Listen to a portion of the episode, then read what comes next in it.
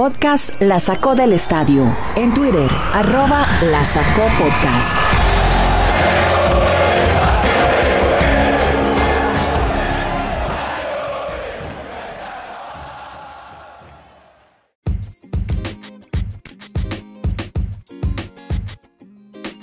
Hey, hola, ¿cómo les va? Bienvenidos a este podcast en el que hablamos de deportes americanos, ligas americanas. Lo hacemos con Kenny Garay, Dani Marulanda, Kenny en Estados Unidos, Dani en Colombia. Yo soy Andrés Nieto desde Chile, en Santiago. Hoy vamos a ponerle hashtag, etiqueta a estas marcas. Alvis, Guerrero, ATP, Osis, Australia, Donaldson, Big Papi, Neymar, Mundial de Póker. Pero vamos a empezar hablando de las finales de la NBA que nos traen una muy agradable noticia y es que los Golden State Warriors se van en ventaja 3 a 2, se adelantan con una magnífica actuación de Andrew Wiggins que pues hombre, que estuvo también debutando en el Juego de Estrellas y puede ser, esperemos que sí, campeón de la NBA, ayudándole, ayudándole a Stephen Curry a conquistar otro anillo. Así que gran actuación de Andrew Wiggins.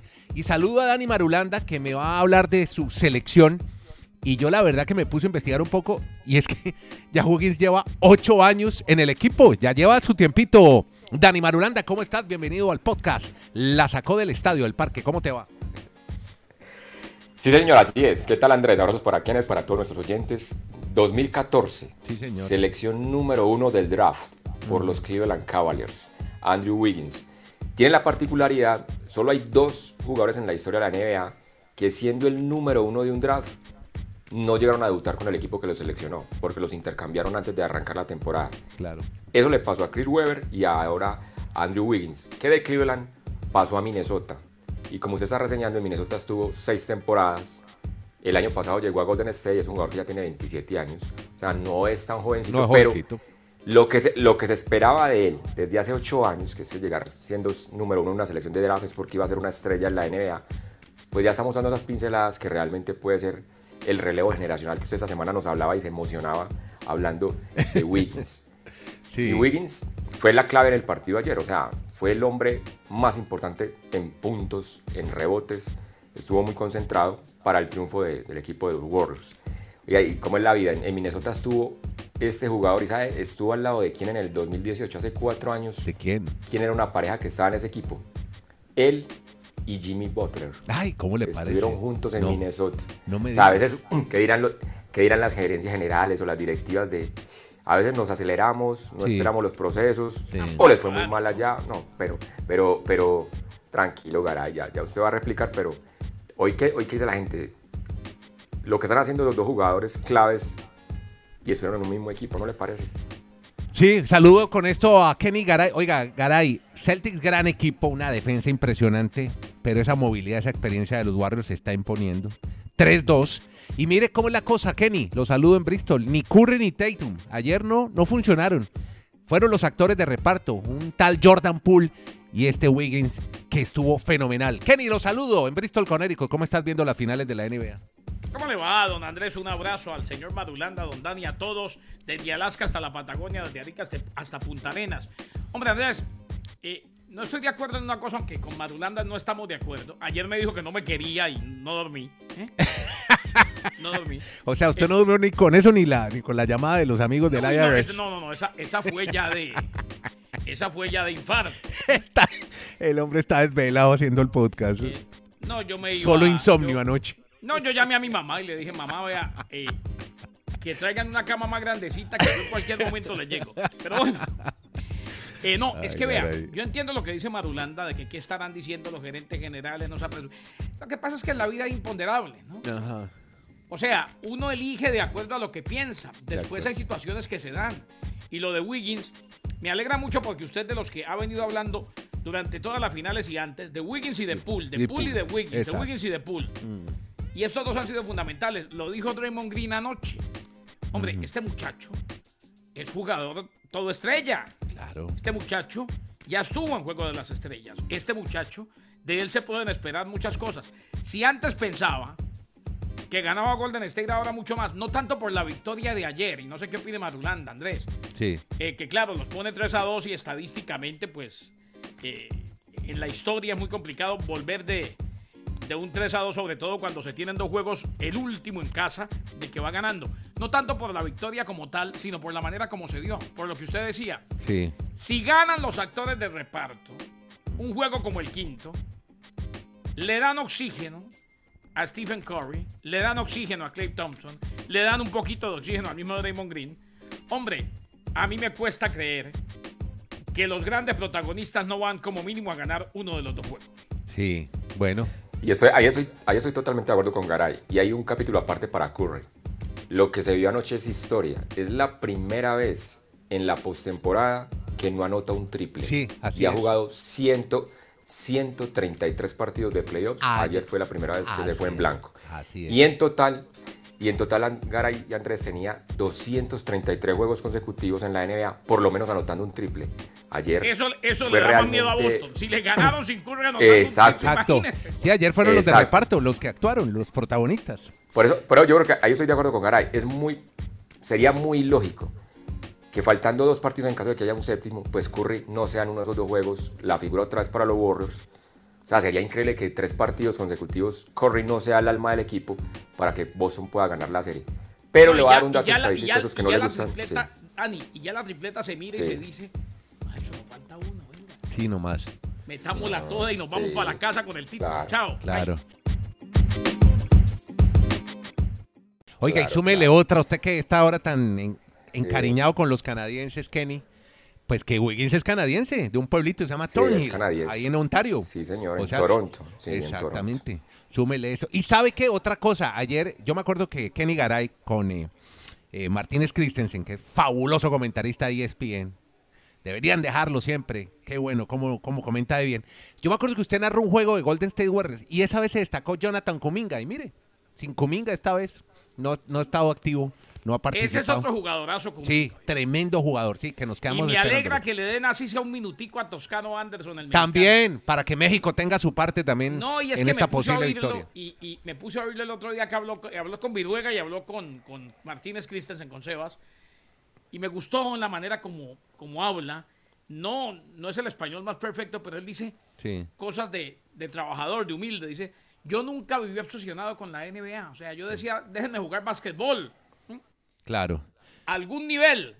Y si algún día llego a la NBA, pues llego. Pero Toscano no niega su origen. Mire que en las zapatillas se tiene la bandera de México. No, no, no, ya, no, Claro, y, habla español, y habla español bastante claro. bien. Bueno, muy bien. Tiene su acento, pero lo habla bastante bien. Y, An- y- y Andrés, vea, como el panorama obviamente está ya tan complejo para los Celtics, para el equipo de Boston, demos un dato estadístico que es simplemente una situación curiosa. Ajá. Pero a ver si de pronto a eso se aferran ahora los Celtics.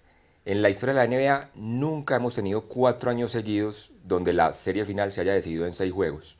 Los últimos tres años Sí. se decidió en el sexto juego. Ay. ¿Eso qué, qué querría decir? Qué nervios. Que entonces este jueves los Celtics, pues si eso se mantiene, eso es una tendencia, pero no es la realidad, pues tendríamos un séptimo juego el domingo. Es Mm. Simplemente eso como para que los Celtics tengan una esperanza de que el sábado, eh, perdón, el jueves puedan ganar y al menos volver a San Francisco el, En todo el caso, la serie se puso buenísima. No tuvimos unas finales de conferencia muy atractivas, pero estas finales han estado muy buenas. Unos No, bueno, la partidazos. final no, la de la conferencia. No, no, no, no, no, no, no me diga eso, no me diga eso, pues porque la Esa, es esa más, final del yo veo, la yo veo, fue muy buena. No, no, no, no, la del este la fue del este fue impresionante. espectacular que Ah, entre bueno. los Celtics y el Heat. Es más, es más, yo veo, yo veo esta final y me da una melancolía ver que Miami era, estaba tan cerca y de darle más pelea incluso creo que Sí, se Lo que podía. pasó ahora pero con Celtics, pero bueno, dos el, pero mejor equipo era vos. Se podía, se podía. Pero bueno. no jugar, tal vez por individualidades, pero uy, qué dolor bueno, eso de Miami. yo les quiero agradecer que medio podcast de hoy se lo hayamos dedicado a Golden State Warriors. Muchas gracias, muchachos. Qué honor. No, no, no, y no, y ojo, prepárese porque el día que salgan campeones le dedicamos el podcast. Eso,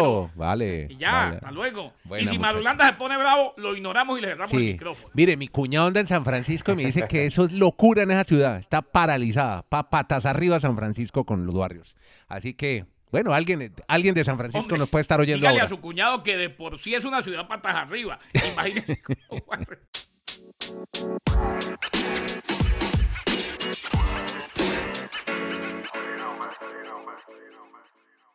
Cambiamos ya de liga, nos vamos a MLB, caray. Eh, vos tenés algo para contarnos sobre unos castigos en la MLB. Unos castigos sobre todo a, a un tal Donaldson. Cuéntanos un poco la historia, Kenny. Es que le bajaron la multa, Andrés, a Donaldson. recordemos, este fue... Josh Donaldson, insulto- ¿no? Se llama él. Josh Donaldson. Claro, el del insulto, Josh Donaldson, el del insulto que Tony La Russa calificó de racista. Eh, yo no digo que no lo sea, pero quizás en su momento Tony La Russa exageró. El béisbol le redujo el castigo a un juego y la multa a 5 mil a Josh Donaldson. Donaldson le dijo en su momento Jackie, refiriéndose a Jackie Robinson, al hombre de los Media Blancas de Chicago, a Tim Anderson, estrella de los Media Blancas. Ahí fue donde la rusa lo calificó de racista. Eh, John McHale, que es el asesor especial del béisbol de grandes ligas, confirmó la sanción luego de escuchar la apelación. Sin embargo, la multa fue reducida a la mitad, a 5 mil dólares. Donaldson cumplirá la suspensión en el primer partido de esta noche, o sea, en el primero de la serie de los Yankees contra los Reyes de Tampa Bay. Se cumple la suspensión y san- se acabó. Michael Bill, o Michael Hill, mejor, el vicepresidente de operaciones de campo de MLB, había anunciado la sanción original el 23 de mayo. Eh, esto refiriéndose, cuando le dijo Jackie, se refería, lógico, al hombre que rompió la barrera del color en el béisbol, Jackie Robinson, en 1947. Le rebajan entonces la multa y le bajan la sanción. Bueno, y sigo en Major League Baseball porque Dani Marulanda no solamente sigue a los Marlins, sino que últimamente lo veo muy atento a los Bravos de Atlanta y esta vez está detrás de un, un segunda base de Curazao, de Ozzy Alvis. ¿Qué le pasó, Dani? Muy pendientes de los Bravos, Andrés, porque es que es el equipo más candente, el más encendido en grandes ligas. 12 victorias consecutivas, pero no todos son buenas noticias. ¿Qué pasó? En el juego anterior, Alvis bateando, ya es increíble que bateando, la forma en que pone el cuerpo para tratar de pegarle a la bola, se fracturó un pie. Ay, o sea, no fue golpeado, no fue ni por la bola, ni por el cuerpo de otro jugador. Él en el movimiento de bateo, cuando apoya el pie izquierdo entre el home y la forma de batear, se fracturó el pie. No, uy. Así de sencillo. Qué dolor. Entonces es una, es una baja bien sensible para los Bravos. Está pare, pareciéndole la temporada pasada, cuando también tuvo la ruptura en su pierna Ronald Acuña, pues que se perdió prácticamente toda la temporada. Ahora le tocó el turno lamentablemente a Alvis, pero los Bravos están encendidos. 12 victorias consecutivas para el actual campeón de la Serie Mundial de Béisbol. Vere- veremos a ver cómo o a quién van a llamar en reemplazo de este pelotero que usted nos venía reseñando, pues también estaba muy caliente con el bate para los Bravos de Atlanta. Bueno, y de los Bravos nos vamos a Boston porque habló Big Papi. Estuvo hablando en un programa llamado Diamante Deportivo, David Ortiz, próximo Salón de la Fama, y habló sobre un pelotero, sobre quién, Kenny. ¿Qué fue lo que dijo? Es que eh, uno de los temas más polémicos, Andrés, en Boston, tiene que ver con la renovación a Rafael Devers, el tercera base. Habló el Big Papi, a él le preguntan constantemente los Medias Rojas de Boston su opinión. Evidentemente no se hace todo lo que él diga, pero sí su opinión. Y el Big Papi se volvió a referir al tema. No sé qué esperan los Medias Rojas para darle una extensión de contrato a Rafael Devers. Segunda opinión en menos de un mes que hace referencia a temas contractuales. Vea que hace una semana hizo comentarios similares con respecto a Sander Brokers, quien podría convertirse en agente libre al finalizar esta campaña. Ortiz dijo que sería estúpido dejar ir a un tipo así, a Sander Brokers, para serte honesto. Eh, y habló también, lógico, del tema de Devers. De acuerdo con un reporte de Jeff Passan de ESPN, Sí. cuando se discutió por última vez la posibilidad de una extensión contractual con Devers, la oferta económica anduvo por los 200 millones de dólares. Sin embargo, Devers y sus representantes están buscando un contrato de 300 millones. O sea, hay un hueco grandísimo Ya. de 100 millones entre las pretensiones de ambas partes. El Big Papi, sin embargo, habló de otro. Ya había hablado de Sander Brokers, ahora habla precisamente de la necesidad de Boston y de que no entiende por qué no le extienden el contrato a Rafael de. Bueno, Kenny, Vladimir Guerrero, lo conoce el viejo, el viejo. El ¿A- Big Black. Eh, Exactamente, Vladimir Guerrero, ¿a qué hora jugaba béisbol? Le pregunto esto porque tiene nueve hijos, ¿usted sabía eso? Nueve hijos.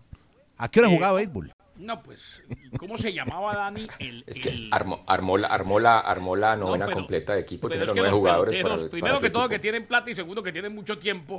unos dos, tres meses libres entre temporada y temporada. Y ahí fue, ahí fue la cosa. Melvin Mora, ¿se Ah. acuerda, Dani? Sí, sí. El, el venezolano de. que estuvo en varios equipos. Sixtillizos tiene. Tal vez en Ah, los no, qué bárbaro. Pero bueno, pero este, como dice Dani, armó su novena. Él dijo nueve y ahí paro. Y ahí su equipo de béisbol. Ahí tiene todo el equipo. Tiene el equipo Exactamente. titular. Pero hay un dato sobre Vladi Papá y Vladi Jr., el que se destaca ahora en los Blue Jays. ¿Cuál es ese dato? King of Data. usted no le gusta que le diga así, pero para mí sí es, siempre lo será. Sí, no, no, Pues yo el- también. King of dato- Data. No, no, no, pero El reycito, no, yo el- yo le- démosle, el cre- de- démosle el dato al señor que lo publicó, Héctor Gómez en Twitter. Oh, Porque este dato es como el, el- el- el titular, como decir, de tal palo tal astilla. Anoche, Vladimir Guerrero Jr., o sea, el hijo, llegó a 403 juegos en grandes ligas y pegó su cuadrangular número 87. Ups. Qué Y en total su promedio, su promedio de OV OVP, esto no es la ABP, uy, que balón parado y todas las bobadas que se inventan a veces acá en el fútbol. OVP es el porcentaje de envasarse. Es de 363. ¿Sabe el papá, de quien ya ustedes están reseñando, Vladimir Guerrero Sr., en 403 juegos, qué números tenía? ¿Cuál, cuál es? La misma cantidad de No. cuadrangulares, 87. ¿Lo mismo? Y el mismo, ¿A la misma y el mismo promedio y el mismo promedio de OVP, 363. Qué Es bárbaro. impresionante. Qué tal. Ese dato tan curioso Sí. que en el mismo OVP que juego en grandes ligas, on- que se leería en on inglés base, on base percentage. porcentaje. Exacto. pero- Nada de las ABP o OVP que nos dicen a que, que avala un parado ahí esto pues, del fútbol, Dios mío bendito, pero bueno. Oiga, qué curioso, Todavía buen dato ese. Balón eso. parado. A balón ¿Usted parado. no ha escuchado las transmisiones de fútbol acá? Ah, no, no, Es no. que pensé vamos a ver que una alguien jugada. había dicho que. No, o- no, no, no, no. Yo entendí, le entendí, Dani, que alguien había dicho refiriéndose a esa estadística como que significaba algo de balón parado. Y dije, no, imposible. No. No, no, no, no, sino que es que quieren descrestar diciendo que ahora hay una estrategia para jugar al fútbol, se llama ABP. Sí. Y ABP es la traducción de a balón parado. Entonces, ¿cuántos Ah. goles hace un equipo en ABP, en situación de Pero ABP? bueno, eso sí no, Dios no, mío no, bendito, no se quedan de inventando. Por eso, como todavía se quedan Cuello que inventando. decía- pero, en fin. que decía, a tal jugador le dieron LST, leche caliente del termo. Pero bueno, Bueno. Bueno, hablemos. ver, una Decía, ultimita- una ultimita, "Afretú, venga, And- Andrés". Sí, señor. Tubo. Dígame. Garay, una última que se me, una última que se me queda del, De del béisbol. béisbol. Cuente. Porque es muy, buena para, es muy buena para Colombia, para que usted se emocione. Cuente, cuente. Volvió a grandes ligas el amigo Reiber. Reiber San Martín. Volvió ayer diga. con los Ese Rojos bueno. de Cincinnati. Ah, qué bueno. Lanzó por lo menos un- dos tercios, o sea, logró dos outs. Está en trabajo de relevista. Le van a dar más trabajo en esa posición, ha dicho el manager después de la rueda de prensa. A ver si vuelve a ser un pitcher en la rotación de los Rojos de Cincinnati, pero por lo menos Bueno. ha vuelto el orgullo de Cartagena, Reiber San Martín. Reiber San Martín. Dani lo dice porque aquí contamos la historia. La historia de él fue espectacular cuando debutó en Grandes Ligas. Claro, La- Reiber. ¿Se acuerda que lo llamó señor. el manager y le dijo, la historia aquella, Andrés, cuando, cuando él llegó a lanzar en ligas menores, le dijeron, no, usted hoy no va. O sea, lo, llamaron, vaya a la oficina del, del manager. Ya. Eh, señor, usted hoy no va. Y él se puso, "¿Qué- ¿por qué si yo estoy haciendo... Usted no va hoy porque usted viaja y debuta mañana en Grandes Ligas. Así, bueno. Podcast La Sacó del Estadio. En Twitter, arroba La Sacó Podcast.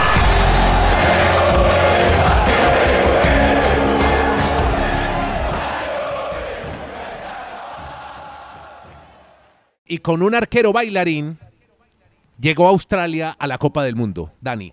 Sí, señor. Quinto mundial consecutivo para los australianos. Desde el 2006 en Alemania no se han ausentado de ninguna cita mundialista, aunque solo en esa de Alemania fue la única vez que lograron pasar la fase de grupos. Ustedes recordaron que, o recuerdan que fue muy dramática ese repechaje frente a los uruguayos. Claro, claro. Y que Australia tal vez tuvo su mejor, tal vez su mejor generación de fútbol y por eso sus resultados. Pero siempre Australia, al entender que si se queda en Oceanía, siempre tendría que jugar repechajes continentales, pues después de esa edición de Alemania, pidieron una transferencia a la FIFA de que les permitieran jugar en Asia y en Asia siempre clasificaron de manera directa hasta esta oportunidad que les tocó volver a un repechaje. Pero Australia tiene un esquema deportivo tan bien organizado, tan bien desarrollado, que aunque el fútbol no sea para ellos potencia, ni siquiera pasión, pues le da al menos el nivel para organizar con una buena estructura un equipo, una buena base, y por eso son los logros. Pero ayer se sorprendía a mucha gente, Andrés, que Perú parecía de luto. Mientras Sí, mostraban claro. las imágenes de Australia, en Australia la gente ni siquiera se había dado cuenta que estaban en el Mundial. Claro que era, era muy temprano, pues apenas estaba empezando la jornada laboral, pero en Australia realmente el fútbol no marca mucha pasión como si lo hace el rugby o otros deportes que son más tradicionales. ¿A allí. cuánto estamos de que el baile de Andrew Redmayne sea baile en TikTok? El baile del arquero de Australia. En cualquier momento ya se vuelve ese baile Sí, sí, tendencia viral y empiezan a hacer bailes con Redmayne, que fue el arquero que al final llevó a Australia a una Copa del Mundo. Ayer decía, decía Eduardo Vizcayar en la transmisión de Telemundo aquí en Estados Unidos Ajá. que había un arquero del Liverpool en los 80 o en los 70 que hacía lo mismo en También los penales. bailarín. Como despistar al cobrador. No, no, pero ese mismo, exactamente el mismo movimiento. Ah, mire usted. Que el hombre parece como, como que- queriendo hacer equilibrio en la cuerda floja y lo único que falta es la música en tan, tan, tan, tan, tan, Sí. tan. Sí, Bienvenidos al sí, sí. circo. Y es el suplente, ¿no? Entró para los penaltis, ¿no? Sí, Bueno, pero le había dado Sí, un claro. título ya al Signy. Al Sydney F- FC, del que hace parte de la De esa misma forma, de esa misma forma, con toda esa parafernalia.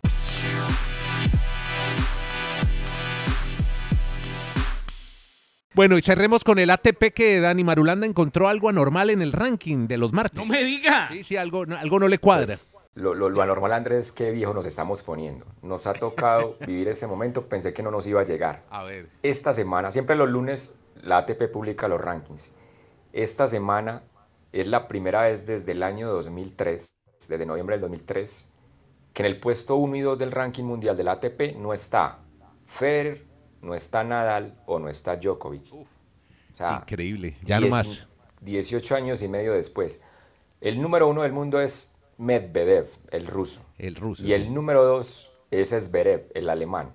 Y curiosamente, para el próximo Grand Slam, que es Wimbledon, pues estar armando, como dicen los amigos caribeños, un arroz con mango con Medvedev, porque por ser ruso no, lo van a- no le permiten jugar en En Wimbledon. Wimbledon, sí. Entonces, Ah, imagínense, Wimbledon sin el número uno del mundo y el dos, recordemos la dramática situación que vivió Zverev con la Claro. fractura del tobillo, no está para jugar Wimbledon. O sea, en Wimbledon no vamos a tener ni el uno ni el dos, más esta reseña. Y si le añadimos otro dato, Sí, señor. pasaron 22 años para ver a Federer fuera del top 50. Ah, ya no Hoy está. vayan, vean el listado del ranking, ya no está ni en el Increíble. top No, ya es- 50. ya es- ya es exjugador. 22. Pero venga, es exjugador, pero sabe que ha sacado un comunicado que él quiere volver a los torneos del 2023. Ah, bueno, ahí lo Este esperamos. año solo está, está, está- pero la gente dirá, ¿será que es para retirarse? Sí, la Este gira de está, despedida. está confirmando, pero está Brady. Mm. confirmando jugar este año. Está, jugando, está confirmando para jugar este año el torneo de su casa, que es el torneo de Basilea de su ciudad, que es en octubre. Y jugar otro torneo más. O sea que Federer no estaría ni en Wimbledon, ni en el abierto de Estados Unidos. Sí, prácticamente es un exjugador. Y que se prepara para que una gira de despedida. Sí, no, ya que se dedique a sus negocios el gran, el gran, el grandísimo Roger Federer. Bueno, ¿De verdad Víncula borró el tweet?